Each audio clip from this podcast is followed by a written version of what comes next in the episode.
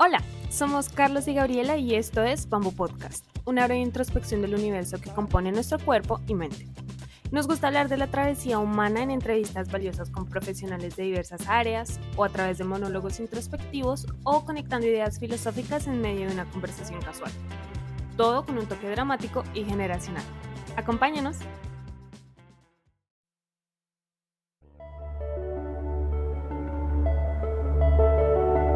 Somos Bamboo Podcast, un espacio para crear una mentalidad de serenidad mirando a nuestro interior.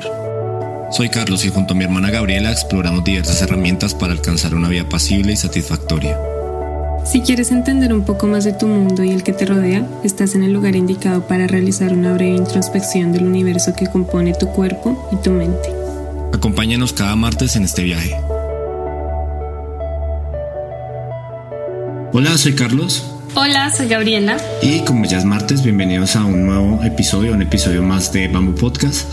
Como pueden notarlo, por fin nos acompaña Gaby de nuevo después de una breve pausa, después de abandonarnos un, rato.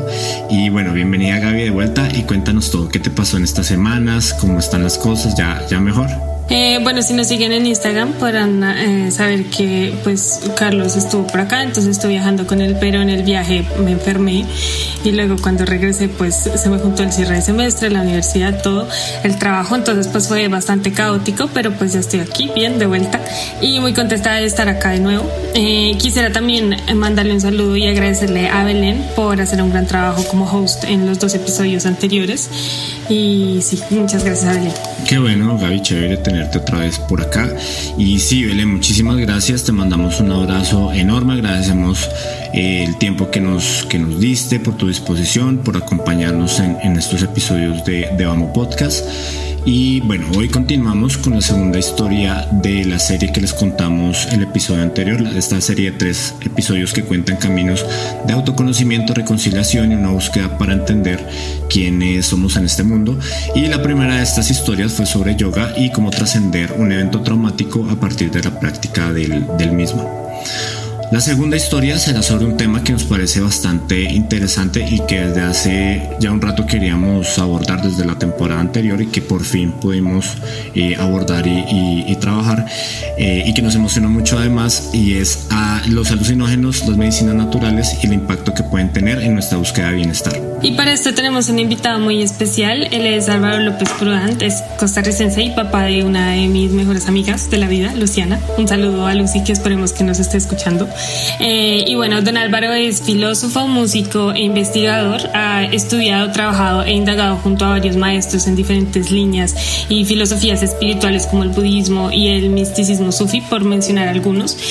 Y él ha investigado igualmente sobre plantas medicinales con poder en América Latina, que es la razón por la que está hoy con nosotros. Y como él dice, pues siempre está siguiendo la investigación de la vida, encontrando la verdad y encontrando a Dios, porque ese camino nunca acaba. Y ya, bueno, ya sin más preámbulos, bienvenido a un podcast, don Álvaro. Muchas gracias por acompañarnos aquí el día de hoy. Muchas gracias, estoy muy feliz de estar aquí con ustedes. Don Álvaro, muy buenos días, muchísimas gracias, un placer tenerlo aquí en, el podcast.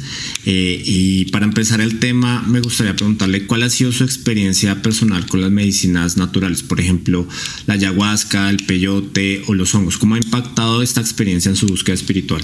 Eh, yo te digo que ha sido algo muy importante porque, bueno, mi base ha sido fue una base eh, filosófica. Cuando empecé a estudiar filosofía, estudié por varios años. Después hice investigaciones en diferentes caminos espirituales. Un poco ahí el budismo zen, el sufismo, la Vaita Vedanta y cosas por el estilo. Eh, las plantas aparecieron en mi vida, las plantas medicinales que se llaman o plantas de poder, porque en definitiva ellas de una u otra forma te llevan como una experiencia directa. Sucede algo a nivel, podemos hablarlo después, a nivel cerebral, que te llevan una experiencia directa donde puedes tener vislumbres, vislumbres de todo aquello que se busca mucho en los caminos espirituales tradicionales. Em, ahí pueden haber experiencias de unidad con todo, pueden haber, experiencias de un amor pleno, plenitud, amor, eh, puede haber una experiencia también de luminosidad tremenda que se aparece y una sensación de estar muy presente, muy aquí y muy ahora, ¿verdad? También tiene su otro lado, ¿verdad? Que son lados un poco menos eh, positivos, por decirlo así, pero no es exactamente la palabra. Entonces, desde ese punto de vista, las plantas para mí han sido una, una revelación que ha sucedido en mi investigación realmente, que no sé si me pudo haber tomado muchos años de meditación, muchos años de trabajo espiritual para poder ver y vislumbrar esos estados de conciencia superior podríamos decirlo, sí. Em, creo que una de las plantas más eh, y sí más populares y más conocidas es la ayahuasca. ¿Qué es la ayahuasca y qué otras medicinas vegetales o animales existen del tipo, por ejemplo, del veneno del sapo? Sí. Ah, bueno, la ayahuasca es, es primero que todo, todas estas plantas, cómo nos llegan, digamos, a nuestra cultura, hablando, digamos, cultura occidental. Eh, todas estas plantas son centenarias o milenarias, ya usadas por nuestras culturas indígenas aquí en América Latina, ¿ves? que fue empezado a ser descubierto, no sé, a partir del siglo pasado, y en los últimos años, o sí, los últimos años se ha puesto como muy de moda. ¿ves? Pero no es algo nuevo para nada para la humanidad en sí, ¿verdad? Porque ya estas culturas, como te digo, ya, las han estado usando por, cientos de años o miles, no sé exactamente, ¿ves? Eh, entonces, desde ese punto de vista es muy interesante. Quiero tocar un poco aquí el aspecto antropológico del ¿cómo decirlo así?, del agradecimiento la apertura de la mente occidental hacia estas nuevas formas de sanación y de curación, ah, que ya se está inclusive trabajando a nivel eh, científico y, psicológico y psiquiátrico. ¿Qué es la ayahuasca? Bueno, la ayahuasca es una, es una vaina, está compuesta de dos elementos. Una, una vaina que crece en las selvas amazónicas, el Amazonas, ¿verdad? un poco geografía, comprende Brasil, comprende Colombia, comprende eh, Bolivia, no sé si y Ecuador. Y creo que Colombia también tiene algo de Amazonia, no sé exactamente, pero ustedes saben, es un territorio extenso que, que comprende varios países. Entonces son dos, una es, son dos plantas, una que se llama la vaina o capi, que es la principal, es un arbusto. Y después tenemos el, el chacruna, que son varios tipos de arbusto que se mezclan con esta capi, con esta vaina, que es, pero eso sí, esta vaina capi es la principal, o sea, sin ella no puede haber el resultado que se busca. Eh, es una mezcla, se mezclan dos, se llegan a, a, calentar a fuego con agua y por muchas horas o inclusive pueden ser días. ¿ves? De ahí entre las dos plantas se genera una sustancia como un caldo o un té, el cual posteriormente se ingiere. Y después viene pues, lo que tenga que venir, ¿sí? Eso es básicamente la composición de la ayahuasca. Hay más cosas ahí detrás, pero bueno, no sé, porque podemos hablar horas, ¿saben? Pero como el tiempo muy limitado, podemos, básicamente es eso, quiero ir como en lo básico, pero, pero es un tema riquísimo, maravilloso, en serio, que se puede profundizar mucho y, hablar mucho sobre estos temas, porque no solo está el aspecto medicinal, sino está el aspecto espiritual, está el aspecto también antropológico, está el aspecto del, del reconocimiento hacia estas culturas indígenas que nos han traído esto, porque en realidad nos han traído, es como un regalo que se nos ha dado a Occidente. Ok. Yo hace, hace unos años tuve una experiencia, mi primera experiencia con la, con la ayahuasca y mm, ya hace un momento usted mencionó como este, esta, esta sensación de tranquilidad o, o de, o de paz que se, que se puede tener. Y, y, recuerdo mucho, la, fue en Colombia, fue cerca de, de Bogotá, en un, como en una, en una, finca, en un rancho a las afueras de Bogotá. Y, y justamente la, ya, es como, era curioso porque era una, un híbrido entre una ceremonia católica y, y, e indígena, o sea, eran como las dos cosas. La ceremonia ritual para la, la toma del café, entonces era al, del café, del, del, de la ayahuasca, perdón. Entonces eh, empezaba la, la, pues como el ritual, después el taita, que el taita es como el chamán en Colombia. Eh, hacía, hacía como una oración, hacía todo el proceso eh, con sus, con el palo santo, que es una, que es como un, un incienso, como un, se me olvidó la, la, palabra, pero, pero sí es como un incienso para tratar de bendecir y, y, y, acompañar todo el ritual. Y posteriormente se hace la fila, para no alargarme tanto, se hace la fila para que todos empecemos a tomar. Y recuerdo mucho que el taita, eh, como en esta parte mística, miraba a cada persona y dependiendo de lo que encontraba eh, servía la cantidad de, de, de, la bebida. Entonces, eh, pues lo miraba uno en los ojos, entonces pues no sé si uno estaba muy grave, pues le daba más ayahuasca y si no era tan grave la cosa, pues era menos la cantidad. Entonces, bueno, pues pasé, eh, la experiencia del viaje pues es como para, pues, sí, es, creo que el tema es bastante amplio, se pueden hablar mucho de eso, pero recuerdo mucho que, que al siguiente día tuve una sensación de calma, o sea, estaba cansado porque en realidad pues no, pues uno, uno está en un viaje eh, interno, pues está ahí viendo muchas, muchas cosas o trabajando otras, pero sí recuerdo mucho que en la mañana siguiente tuve una sensación de calma muy linda, o sea, una sensación de, de, como de haberme quitado una carga de encima. Eh, físicamente no me fue tan mal porque si hay gente que creo que pues vomita o, le causa como mucho más impacto porque creo que también, o sea, la vida es como muy fuerte, o sea, es como un purgante que pues lo limpia uno tanto espiritual como personalmente. Entonces, entonces eh, esa fue mi primera experiencia. Ya después tuve, tuve, fui a otras tomas y no me fue tan bien, la verdad. Pero, pero en, en, lo que sí tienen como las dos cosas es que deja, o sea, creo yo en mi experiencia que dejan una sensación de paz y tranquilidad única.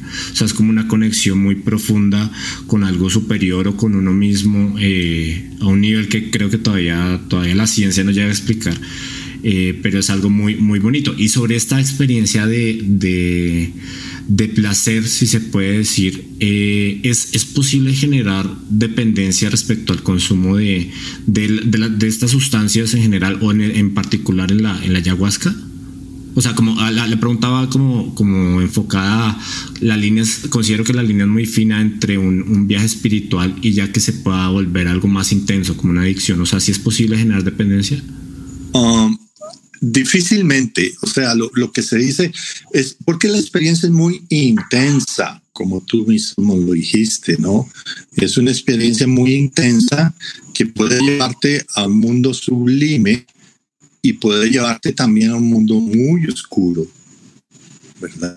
No es como fumarse, echarse un éxtasis, ¿verdad? Un porrito, no sé qué, y, y vivir un rato ahí como de, de, entretenimiento, de placer, ¿no? No, no, no es jugando. Por eso es que se le llaman plantas sagradas y de poder, porque ellas van a, a la psiquis más profunda humana, ¿verdad? Y a develar una serie de, de situaciones que hay en, nuestros, en nuestro ser, básicamente, a nivel cerebral o a nivel también, si quieres decirlo, espiritual. Así que adicción, no, no hay, no hay peligro de adicción.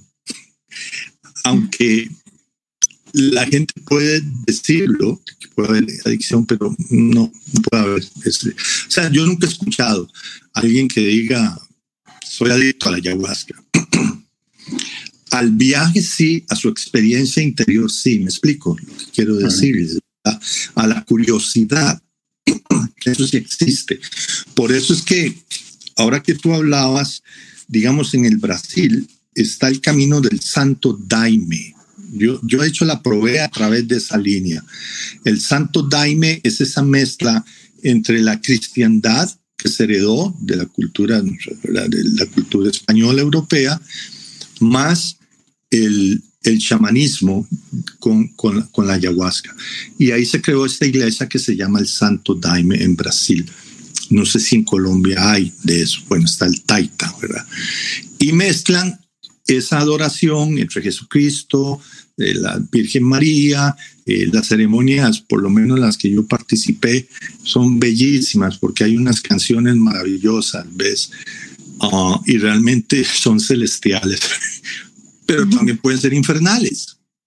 Ahora, esa parte infernal que se llama, se le conoce también más bien como una sanación o como un alivio porque si necesitas vomitar, por ejemplo, o si necesitas dar el cuerpo, tener una diarrea, todo, todo eso está ligado a limpiar el cuerpo y a limpiar la psiquis.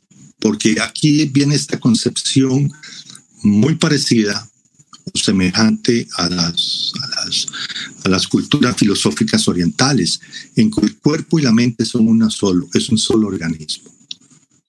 No es la concepción occidental tradicional, porque eso ya está cambiando, en que ponen el cuerpo por un lado y la mente por el otro, ¿verdad? La mente me refiero a todo el aspecto psíquico, psicológico, sino que todo está ligado, tanto la parte mental como la parte física.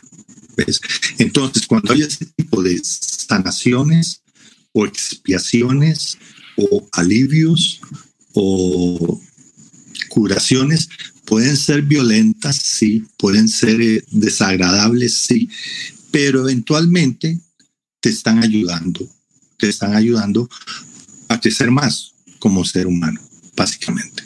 ¿Cuál fue su experiencia, don Álvaro, más memorable, más fuerte en la ayahuasca? Ah, recuerdo, recuerdo una vez que estábamos, o sea, la música sonaba, estaba en una situación porque me estaba sintiendo súper mal, súper mal, ¿verdad? Y, tuve una alucinación de ver unos hongos luminosos frente a mí y, a la vez sentía como que había una figura detrás mío, una figura que estaba como una figura alta, blanca, que estaba como protegiéndome o acompañándome en el proceso.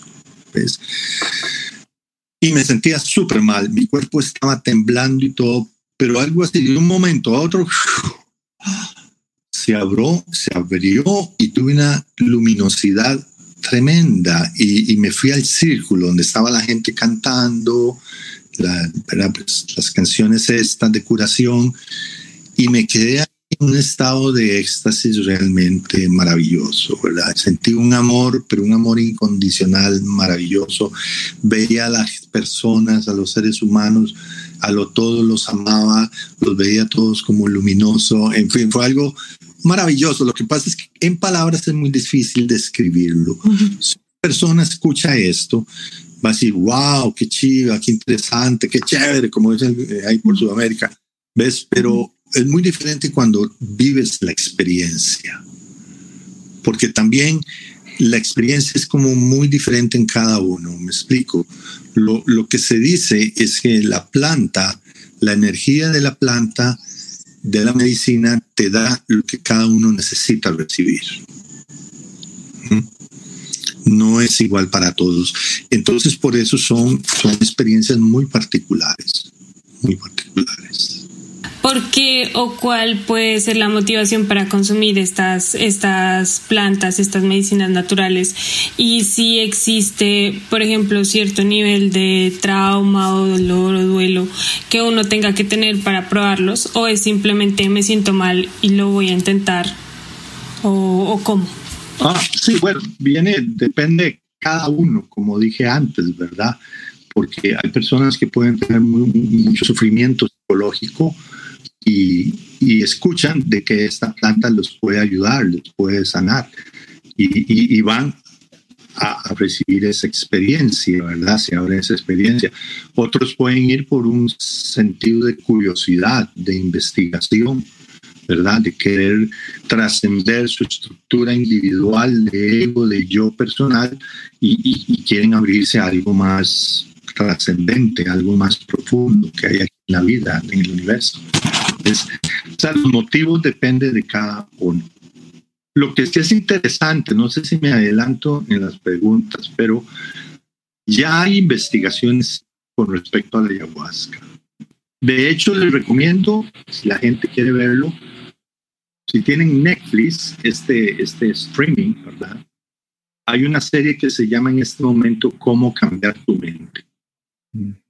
Se la recomiendo a ustedes dos y a las personas que estén escuchando, porque son cuatro o cinco capítulos que abordan todo este proceso de las alucinógenos o la psicodelia, que se llama también la psicodelia, cómo se está usando ya tanto en Europa como en los Estados Unidos para sanar eh, problemas psicológicos serios, ¿verdad? problemas psiquiátricos, desde paranoias, eh, depresiones profundas. Y lo interesante es que se está haciendo ya a nivel científico. O sea, ya esto no es un, un poco de hippies ahí reunidos en una fogata, ¿verdad? Y, ¿verdad? y que la gente los ve un poco, digo, un poquillo de locos, no sé. No, sino está entrando.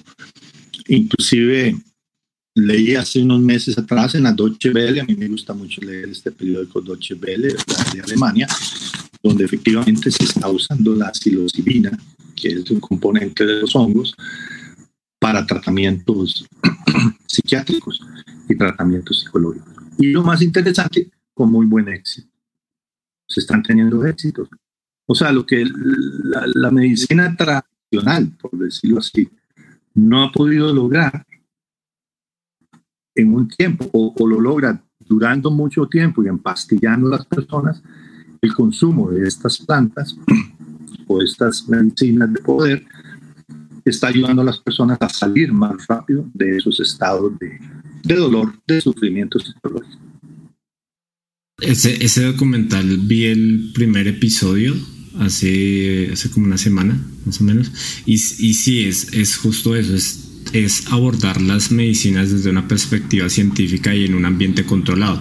Entonces, en, en, una parte eh, explicaban cómo una persona eh, en, en, un hospital, como con, administrando las dosis adecuadas de, no me acuerdo si era un componente de un hongo o LSD, no, no recuerdo la, la, lo que le estaban aplicando, pero era eh, tratar sí, claro, son herramientas supremamente poderosas, medicinas muy poderosas, entonces es en un ambiente controlado con el conocimiento que ya se tiene, tratar de manejar eh, de una forma más profunda ciertas enfermedades como la esquizofrenia o la depresión, que son cosas muy fuertes a nivel mental, eh, no como paliativos, sino como un tratamiento tal vez permanente eh, es muy, muy interesante ver, ver que eso ya, eso en algún momento pues puede empezar a, crecer y, a democratizarse y entonces más personas van a tener acceso, pero desde, desde una perspectiva de sanación y no tanto como de la parafernalia o la experiencia misma de, de, el consumo de la, de la medicina en sí misma, sino que ya va a ser algo más, más profundo. Y en ese, en, mencionando, bueno, como haciendo el paralelo y cambiando un poquito el, el enfoque, yo, yo tengo como, por, porque estudié diseño y publicidad, siempre he tenido mucha afinidad hacia, hacia Dalí, hacia Salvador Dalí, eh, y, la, y la búsqueda como del inconsciente. Entonces, Dalí era un pintor español surrealista y muchos de sus cuadros pues son representaciones oníricas de, de los sueños. Eh, que son viajes de la mente del inconsciente que no tienen pues ningún sentido eh, racional Em, pero pues fue, fue Dalí, pues en, Dalí era fan de, de, estos procesos del inconsciente y parte de su trabajo se basó en eso, o sea, cómo hacer que, que, el poder del inconsciente, el poder de lo, que, de lo que traemos muy adentro, se puede manifestar desde una perspectiva creativa, que fue pues el trabajo de, de él, sus pinturas son la, la muestra de eso. Eh, y, bueno, todo esto me, lleva a la, a la pregunta, eh, ¿por qué tanto las, o sea, por qué es como tan importante la búsqueda hacia el inconsciente a través de, de estas experiencias, hacia, hacia adentro, o sea, para conocernos a nosotros mismos? Es que, de acuerdo a ciertas tradiciones místicas, nosotros vivimos en una ilusión, o sea, vivimos condicionados por una historia del pasado, ¿verdad? Y el uno dice que vivimos como dormidos. Dormidos vivimos como en un trance, ¿verdad? En un trance ahí personal y cultural, etcétera, etcétera. Eh, eso nos tiene de cierta forma atrapados. Los artistas saben eso, nos tiene atrapados. O sea, la estructura del cerebro funciona, digamos, en una área muy pequeña, por ponerlo en esos términos. Sin embargo, siempre hay un deseo en el ser humano de trascender, ¿verdad? Un deseo de trascender, de conocimiento, de saber más allá. Entonces, ahí donde se ha descubierto las ventajas que tiene este tipo de plantas. Porque lo que ellas hacen, y efectivamente así lo hacen porque ya lo han medido cerebralmente, se han hecho estudios y alguien se mete una ayahuasca o se mete unos hongos o lo que sea, unos peyotes, ven como el cerebro comienzan a actuar en el cerebro otras áreas que normalmente no están actuando, ¿verdad? Por decirlo así. Y esas áreas son las que nos muestran otras posibilidades, o por decirlo así, otras realidades que están ahí, pero que están ocultas por este velo de condicionamiento en el cual vivimos. Por eso los artistas, vos lo ves también, y famosos artistas, vos lo ves, que gusta meterse drogas. Entre otras cosas, también es para explorar su propia creatividad. Es muy interesante eso.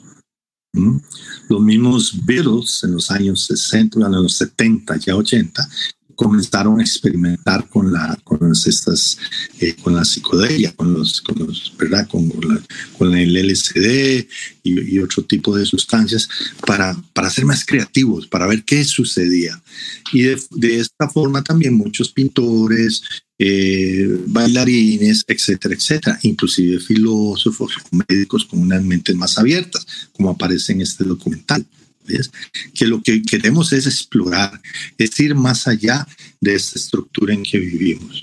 Básicamente es eso, es la curiosidad y es descubrir el potencial que tenemos como seres humanos y sobre todo a nivel cerebral. Porque sabemos que se han hecho estudios que dicen efectivamente si el cerebro funcionara al 100%, si todas sus neuronas estuvieran despiertas, veríamos otra realidad, definitivamente. Y el mundo sería otro. Parte del caos del mundo actual, la contaminación, la destrucción, bueno, ustedes ya saben todo eso, las guerras, etcétera, es porque vivimos en esa estructura muy reducida. Y con lo que mencionaba Carlos, nada más me gustaría complementar, porque así como Ali, eh, no recuerdo exactamente el nombre del cuadro o si fue con todos los cuadros, pero la historia es que él tomó alucinógenos y luego pues pintó. Y así fue como resultaron los pues los cuadros, las obras. Y también pues a mí me gusta mucho la música y muchos de los artistas que sigo y que me gustan siempre tienen como ritual ir a algún lugar y pues consumir drogas, pero no como ahí sí vamos a tomar una droga ya, sino como para consumirla y luego empezar a, a partir de ahí crear un, no sé, un nuevo disco o lo que sea, pero ya se convierte más como un ritual en el que se explora la creatividad y es como que no, no, creo que si la gente no sabe eso, simplemente cree que los artistas son fumados o son hippies o lo que sea, porque, porque así son, pero pues va mucho más allá como de sacar todo el arte que pueden tener por dentro. Entonces, eso me parece muy interesante con respecto a los alucinógenos. Y para cambiar un poco ya bastante de, dirección, eh, según lo que hemos investigado el tema y de la experiencia de Carlos y todo, lo ideal es hacer consumo responsable, por ejemplo, de la ayahuasca y de las plantas, porque creo que con los alucinógenos, tipo como el LSD y los hongos, no están así, eh, mientras que con las plantas sí es mejor como tener una guía o hacerlo de manera responsable. Y en estos, pues, eh, como en estos rituales, en estas ceremonias, normalmente hay un chamán o el taita. Eh, entonces, ¿cuál es el rol de este chamán en estas ceremonias o en estos rituales? Es un buen tema, es como, como todo en la vida, la luz, sombra, oscuridad. Ah, las plantas llegan a Occidente y vienen desde una tradición muy respetable, ¿verdad? Digamos, de todas estas tribus indígenas de la, de la Amazonia. Um, y no solo de la Amazonia, sino también hablemos del sector mesoamericano, Centroamérica, México, ¿verdad? Donde también se ha empleado este tipo de, de, heterógenos, es como se llama, ya ni siquiera se le dicen drogas, sino heterógenos, pues, porque la droga siempre tiene una connotación despectiva, ¿cierto? O sea, cuando mm. usamos drogas, ya ponemos, como te digo, alguien ahí como muy volado, gente ahí. Sí. ¿Entendés? Así como, no sé, sí, volado, volado, ¿sí? El heterógeno más bien se le cambia el término, ¿para qué? Para darle una señal de respeto, de respeto en ese sentido, que, que ya se ve, se, se, está estudiando y posiblemente vamos a ir profundizando más en estos estudios de que son plantas que efectivamente nos pueden llevar a sanarnos y a conocer otras esferas de estas misterios que es la vida, ¿sí? Entonces, aquí donde juega el rol importante el chamán, porque el chamán es aquel que se ha preparado. Muchos, inclusive en estas tribus indígenas de diferentes países, desde niños los toman porque ven en ellos esa capacidad que el chamán es un, ¿qué es un chamán? Pues es un sanador, básicamente, como el taita, es un guía, es un sanador. Que su misión va a estar ayudar a los demás. Es como un médico occidental, básicamente. Y él lo es, es un médico occidental. En el buen sentido de la palabra, para eso está, para ayudar a los demás, ¿cierto? Para ayudar a los demás en su dolor, en su, sufrimiento, para ayudarlo a sanar. Desgraciadamente, esto se ha ido empezando a comercializar. Desgraciadamente lo digo, pues. O así es el destino humano, no lo sé. Entonces ya hay mucha gente que va, adquiere los hongos o adquiere, va a la ayahuasca, van a Brasil, a Colombia, Ecuador y compran ya los té de ayahuasca, se los llevan a sus países y se reúnen con un grupo de amigos o, hacen un ritual sin estar preparado. Pues, y, y comienza a traer problemas, comienza a traer problemas porque, porque como le dije, esa misión de un taita es una misión muy profunda, ¿verdad? O sea, él, digamos, por su experiencia, él ha podido conocer, es que en eso trabajo en dos niveles, o sea, está este nivel físico, mental que vemos, pero está un nivel psíquico, que no todo el mundo tiene acceso a eso. ¿Me explico? O sea, no todo el mundo tiene acceso a eso para poder saber qué es lo que significan, ¿verdad? Esas imágenes. ¿Qué es lo que significa eso que esa persona está viviendo? Entonces, aquí está el punto. ¿Para qué es un taita? Es para ayudar a la persona o las personas que están ahí a profundizar más, a liberarse más de su sufrimiento, de su dolor, de aquello que ella quiera. Lo otro ya lo han comercializado, entonces tenemos efectos no deseados en muchas personas que pueden salir de ceremonias y salen mal, salen mal, o sea, porque han vivido situaciones muy, muy oscuras, han visto cosas muy feas en ellos, pero no tienen una guía que los ayude a ir a través de la oscuridad, ¿me explico? O a ir a través de esa situación dolorosa, sino que simplemente ahí, como decir, ve a ver qué hace, y eso es, eso es gravísimo porque en, Colombia y aquí en México han habido noticias e, historias de personas que asistieron a ceremonias, en este caso, por, ejemplo, de, de, ayahuasca, y, y, pues terminan falleciendo porque no porque el taita, el chamán o la persona, el guía espiritual no llevó el ritual de manera adecuada y mm, porque pues no es cualquier cosa, no es consumir simplemente algo por diversión o, pues así nomás porque quise, eh, porque tal vez la persona puede traer una carga emocional muy fuerte eh, o, pueda traer em, físicamente ciertas condiciones o ciertos problemas. Y, y bueno y además de eso si yo tengo una experiencia traumática y no es bien llevada pues puede ser, en vez de solucionar algo que yo traía adentro, pues me lo va a profundizar, o sea, va a hacer que sea más grave y, va a ser mucho más, más traumática.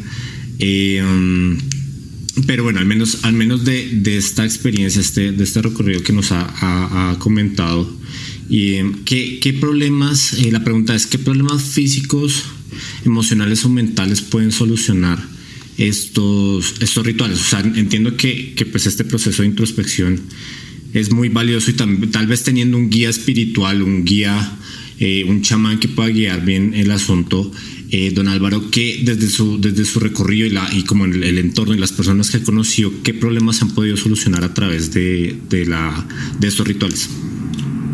Como en experiencia personal. Como te digo, lo, que ha ayudado mucho es al tipo de depresiones, depresiones o sensaciones de baja autoestima, miedos,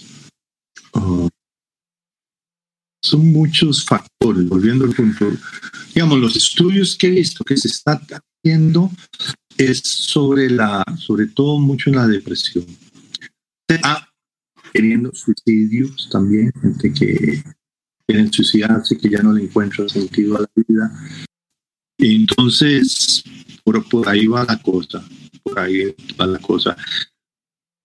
Ajá. Y volviendo a lo que decías antes un poco, sí, hay mucha gente que se mete a jugar de chamán sin serlo. Porque parte de lo que estas medicinas hacen, no es que lo hacen, es que ellas simplemente sacan a flote lo que ya está en uno. Entonces, esos lados oscuros no es que la medicina o la planta te dé el lado oscuro. Lo que hacen es abrirte para que ese lado oscuro surja. ¿Me siguen? Sí. Y ahí es donde viene precisamente el trabajo a través de un taita o a través de una ceremonia seria que ayuda a esas personas a atravesar esa oscuridad. Sí hay, lo que sí he escuchado, y sí hay personas que padecen, digamos, de ciertas enfermedades que son personas ya muy psicóticas, que no es conveniente que lo hagan. Porque, porque su enfermedad se va como a amplificar más, ¿me siguen? ¿no? En una escala, si está en 5, en 6, va a subir a, 100. Entonces puede tener efectos secundarios muy negativos para esa persona. Por eso está lo que se llama, en ese documental lo van a ver, y sí está eso muy de moda también en Europa, Estados Unidos, pues no sé si en México, países que toman las que fue descubierto. Las microdosis son pequeñas dosis que se le da al paciente o la eso eso lo que digamos Alemania. Se le da al, pequeñas dosis de esa psilocibina o el, el componente de la, ayahuasca o, no llama la mezcalina, pequeñas dosis que no van a, a llevarte a una experiencia así como, oh, sino que más bien mantenerte como en un nivel, si estás muy bajo, muy depresivo, depresivo te dan un equilibrio, un cierto equilibrio. Sí, le, quería, ahorita, ahorita recordaba em, lo que mencionaba hace, hace un rato Álvaro sobre la, la, el acercamiento a, este, a este tipo de medicinas y, y las creencias eh, filosóficas o espirituales, entre esas el, el budismo, que habla de, del samsara. El samsara pues, es el mundo donde vivimos, que es una especie de holograma o de, o de realidad, pero que no como la Matrix, más o menos, que no realmente no es que esto sea como son las cosas realmente según la creencia del, del budismo. Eh, y que en realidad nosotros como percibimos, como sentimos las cosas es de una manera muy burda, muy, muy superficial. Eh, y que justamente las medicinas nos ayudan a, a, abocar eso. O sea, quería retomar eso porque tenía la idea hace, hace un rato. Eh, y, y, justo este tema de, de entrar y profundizar en, en, nuestro, en nuestro ser, eh, como se hacen en las medicinas con esta microdosis y, eh, y esto, pues es es consiste pues en, tratar de entender las cosas como realmente son, porque se ha demostrado eh, que hay, hay males, hay enfermedades que no han sido, no, no, se han podido resolver, no se han podido curar de manera científica, de manera racional. Y, y las medicinas naturales en las últimas décadas nos han demostrado que tienen muchísimo para, para o sea, es una, es una sabiduría ancestral milenaria que, que nos ha eh, compartido todo este conocimiento que, que, que, nos ha ayudado a entender que somos más que materia y que somos mucho más profundos que simplemente el cuerpo, la, la, la masa.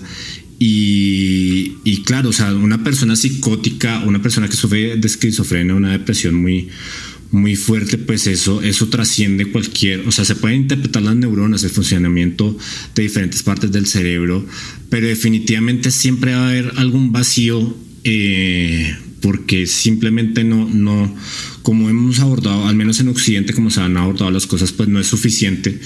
Y, y, las medicinas eh, ancestrales pues son eso, porque pues las medicinas ancestrales existen antes de que nosotros los seres humanos estuviéramos, supiéramos hablar siquiera. Y eso pues dice, dice mucho de, de, eso. Em, entonces, bueno, lo, lo que quería preguntar Em, tocando pues, de cierta manera tintes espirituales o, religiosos, puede cualquier persona, sin importar su, su creencia, eh, beneficiarse de una experiencia con, con medicinas naturales, em, o sea, puede, puede, conectar de, de, igual manera. O si es necesario tener cierta, apertura mental. Creo que la pregunta es medio obvia, pero sí es, sí es importante hacerla, creo.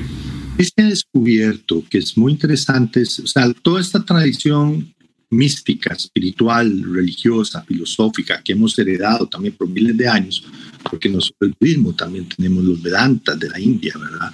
Tenemos el sufismo, tenemos el cristianismo esotérico, ¿verdad? El, cristianismo místico, ¿no? Donde hay unas descripciones de esa unidad inconmensurable, aquello que no tiene una explicación y que llamamos Dios. Lo que esos caminos nos muestran es que hay una posibilidad para el ser humano para trascender esta como hemos hablado antes. Eso está en la historia, en la historia, en la, historia mística y religiosa. Ahora, ¿qué es lo interesante? Que, y hacen sus descripciones, uno lee las descripciones de los lamas, por ejemplo, o de los místicos cristianos, ¿verdad? Donde ellos hacen, describen ese arrobamiento, por ejemplo, San Juan de la Cruz, Teresa de Ávila, ¿verdad? Estamos hablando de gente pesada, por decirlo así, históricamente hablando, ¿no? Que nadie va a poner duda, por decirlo así, sus experiencias, porque fueron reconocidas después, inclusive los hicieron santos y todo eso, ¿no? Esas descripciones que ellos hacen se asemejan mucho o son iguales a muchas descripciones, no todas las personas, pero algunas personas que reciben o descubren usando las plantas medicinales. Es, ese abrumamiento, esa desaparición de, del yo personal, de este ego, yo persona, que desaparece y se disuelve en la totalidad y se convierte en esa totalidad. Y que vuelven de ese viaje de unidad total en todo ese espacio, un espacio luminoso, perfecto, muy difícil de describir, obviamente.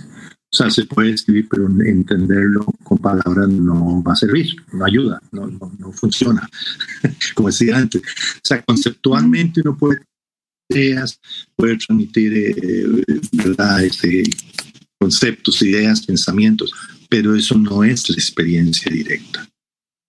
¿Me explico? O sea, yo les puedo decir, sí, todos somos uno. Ajá, interesante todo.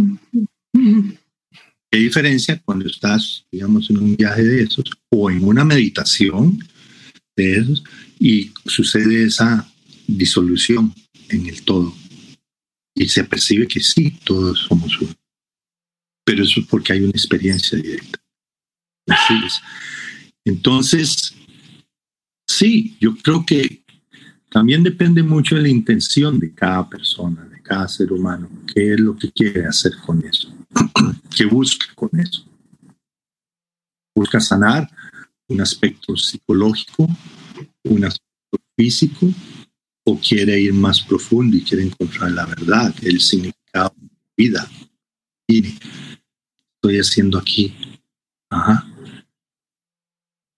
¿Entienden? O sea, es como, por eso te decía, mucho lo que dicen precisamente esas plantas es que la planta te da la respuesta que necesitas, de acuerdo a tu nivel también. En los sapos, por ejemplo, de la sustancia. Muy interesante también lo que sucede ahí.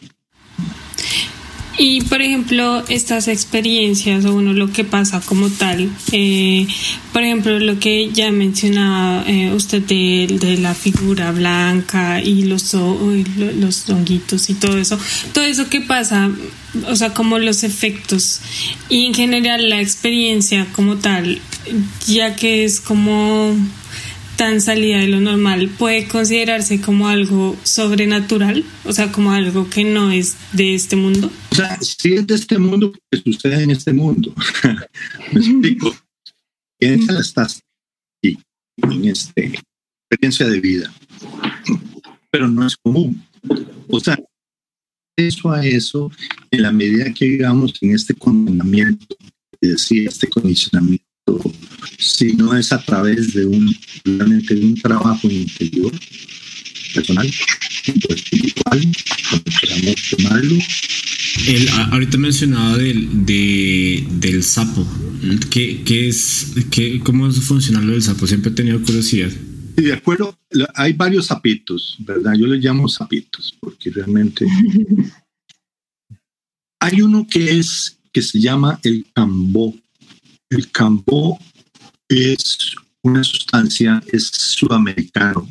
Creo que no, no está en Mesoamérica, digamos Centroamérica, México no está. El cambó es una, es una ranita que se saca el veneno de ella y se le inyecta a las personas. Pequeñas dosis, pequeñas gotas. Y provoca por 10, 15 minutos una reacción en el organismo fuertísima, fuertísima, ¿verdad? Que puede ser muy, muy, muy desagradable. Pero el resultado es que esa persona va a lograr sanar muchas cosas. Por eso la gente lo hace, porque es efectivo. sana muchas cosas, sobre todo mucho a nivel físico. ¿Qué es lo que sucede? Lo que se explica ahí es que cuando esa sustancia, ese veneno, entra en el organismo, tiene una alerta, una enorme alerta en el organismo sobre esa sustancia. Entonces sube el nivel inmunológico como, como en una emergencia, ¿verdad? No es simplemente un resfrío, una cosa así, sino como una emergencia. Entonces es totalmente como explosivo y por eso se vive una situación muy fuerte, o sea, puede haber vómito, puede haber diarrea, sudoración, etc. Nadie se muere de eso, hasta donde yo sé, nadie se ha muerto de eso. Pero los resultados sí son muy positivos en las personas que lo han logrado. Eso es por un lado. Y tenemos por el otro lado, ahora nos vamos a Mesoamérica, el, el famoso bufo alvarius, que ya se ha estado poniendo de moda. Esto es un, sapo que vive en el desierto de Sonora, México, Estados Unidos, ¿verdad? En el desierto. De lo que se cuenta es cuando llegan las épocas de lluvia, ese sapo sale a la superficie. Entonces, esto ya viene de la tradición, ya los aztecas, mexicas ya lo hacían, porque se han descubierto así muy interesante. La gente cree que esto es como muy actual y no hay tal, porque han descubierto exactamente en, figuras arquitectónicas y en esta, la figura del sapito. Está el pique o está el origen de su forma y abajo se encuentra la figura del sapo. Entonces, esto lleva a una, a una conclusión de que ya conocía esta medicina. Ya conocían esta medicina. Pero volviendo al, al bujo varios, se pone a secar y después se fuma, también en diferentes ceremonias. Y, y esa es una experiencia sin palabras. O sea, volvemos a lo de antes. O sea, es una experiencia muy fuerte, poderosa. Eh, depende de cada persona qué es lo que va a recibir, qué se le va a revelar, ¿verdad? Y, y es de las más fuertes. Yo diría que la más fuerte. Por lo menos mi experiencia personal ha sido la más fuerte. Es tremenda. Son igual como 10, 15 minutos de un viaje eh, indescriptible. Es indescriptible. Si a alguien le interesa hacerlo, pues que lo haga, ¿no? Buscando igual como gente seria, gente reconocida, ¿verdad? Que vas a estar en un ambiente seguro, porque igual hay, gente que se ha aprovechado de esas situaciones, igual hay personas que psicológicamente no están preparadas para vivir, porque de lo que se habla ahí, igual como dije, de, de, estas experiencias de unidad o iluminación o arrobamiento en la totalidad, eh, hay una muerte. Sí, hay una muerte. Es la muerte psicológica, no es la muerte física, me explico. O sea, la muerte de esa concepción de un yo, de una estructura de un yo separado. En el fondo lo que se dice es que es una ilusión, la gran ilusión, la que nos tiene dormidos en el planeta, que los seres separados de la vida, de la naturaleza, de la totalidad.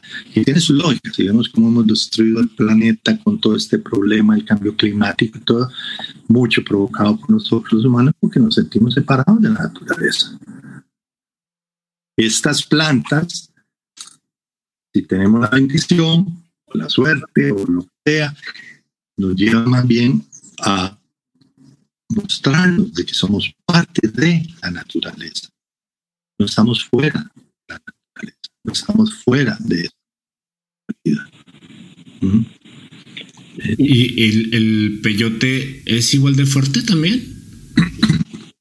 Sí, el peyote puede llevarte a, a esas experiencias bien, ¿verdad? De, de, de, unidad, de unidad con la madre tierra, con la Gaia o la Pachamama. Pachamama sale ya en América. Puede llevarte también como puede llevarte también a, a sanar situaciones dolorosas. Y son un medio, son un medio de sanación. Por eso es que hay que tratarlas con mucho respeto, volviéndonos al punto. O sea, y el respeto se ha ido perdiendo, desgraciadamente, por eso. Porque ya se ha hecho hasta un business para mucha gente, es un negociazo.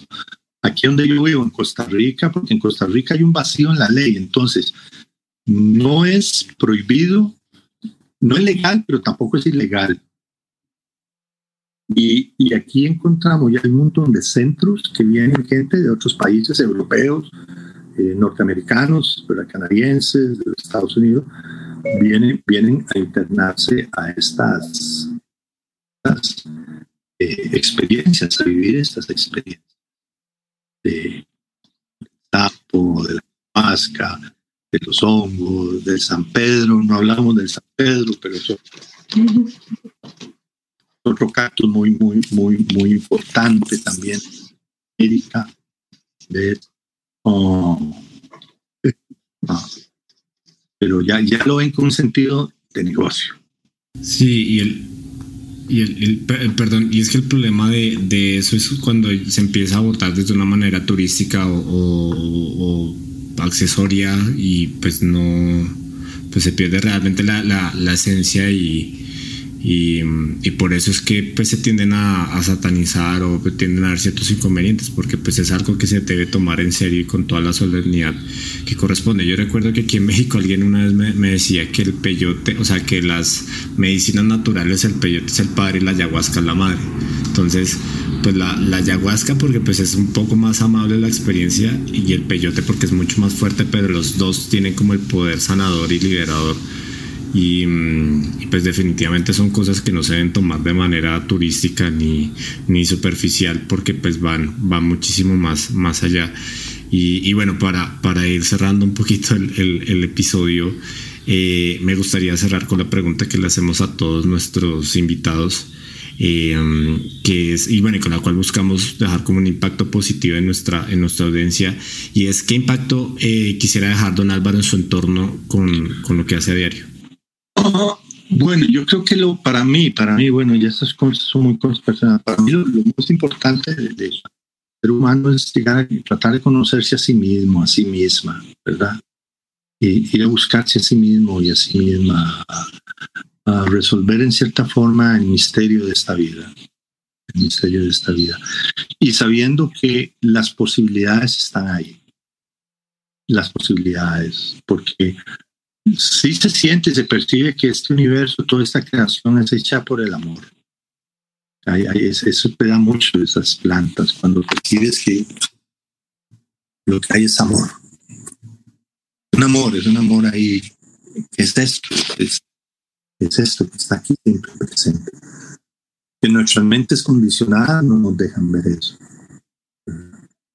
Las plantas no es para todas las personas. Eso sí es importante hay que sentir como ese llamado también, eso es muy mágico, es cierto. Hay que sentir como ese llamado, que quiero ir ahí en las plantas, la experiencia del sapo, ¿cierto? Pero hay que sentir ese llamado, si quiero hacer esto, quiero experimentar y Y muchas veces gente va, sana lo que tiene que sanar y, listo, se acabó y sigue en su vida. Ajá. Eh, creo ese es el aporte más importante, me parece. Conocernos a nosotros mismos, quiénes somos realmente. Muchas gracias, don Álvaro, por esa respuesta. Y de hecho, eh, pues una, una de los propósitos que tenemos nosotros en el podcast es como llevar a la gente o bueno, de alguna manera aportar como ideas o herramientas que la puedan ayudar autoconocerse más dentro de lo convencional. Eh, entonces sí, muchas gracias por, por esa respuesta y obviamente por la disposición de hacer el episodio y por estar con nosotros hoy. Nos alegra mucho haberlo tenido con nosotros. Muy amables, muchas gracias por invitarme. Espero que les haya ayudado esto y a las personas que lo vayan a escuchar. abran sus mentes también, abran sus corazones a otras posibilidades que la vida nos da.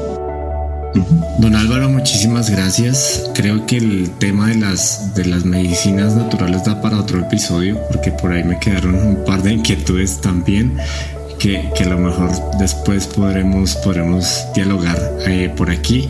Y, bueno, pues muchas gracias a todos los que nos escucharon en un episodio más de Bamboo Podcast. Vamos llegando al final de esta tercera temporada. Y bueno, pues nos escucharemos el próximo martes con el último episodio, donde como siempre seguimos explorando el universo que compone nuestro cuerpo y nuestra mente. Recuerden darse una vuelta por las primeras dos temporadas que están disponibles en sus plataformas favoritas de podcast y pues encuéntrenos en Instagram como Bambú Raya Piso Podcast. Hasta el martes y bonita semana.